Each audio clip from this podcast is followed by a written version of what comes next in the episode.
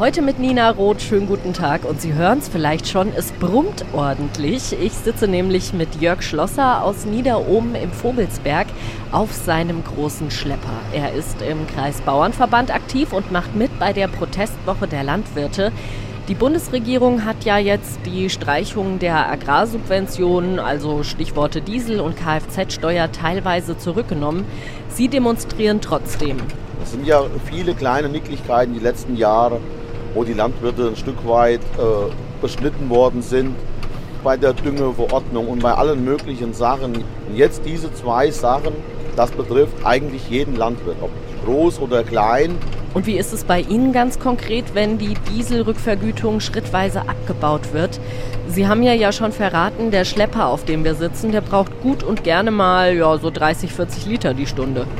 Ja, bei uns auf dem Betrieb werden rund 40.000 Liter Diesel im Jahr benötigt für sämtliche anfallenden Arbeiten. Und ja, bei 20 Cent Rückvergütung pro Liter sind wir da irgendwo in Summe bei 8.000 Euro im Jahr, die bei uns auf dem Konto fehlen. Es gibt ja aber auch durchaus Stimmen von Umweltverbänden, die sagen, wir müssen raus aus den fossilen Energien, auch in der Landwirtschaft. Wie stehen Sie dazu? Es gibt zurzeit keine gängigen Alternativen in der Landwirtschaft zum Diesel. Es gibt so erste Gehversuche mit Elektroantrieben, das sind aber alles mehr kleinere Fahrzeuge, alles noch in den Kinderschuhen. Und solange wir da nichts Gängiges haben, können wir überhaupt nichts anderes machen, wie weiterhin die dieselbetriebenen Fahrzeuge verwenden.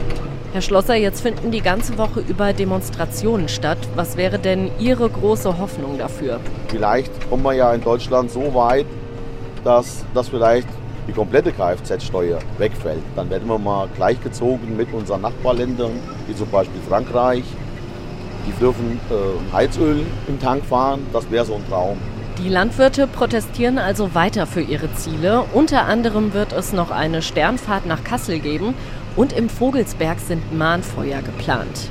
Nina Roth aus Niederohmen im Vogelsberg.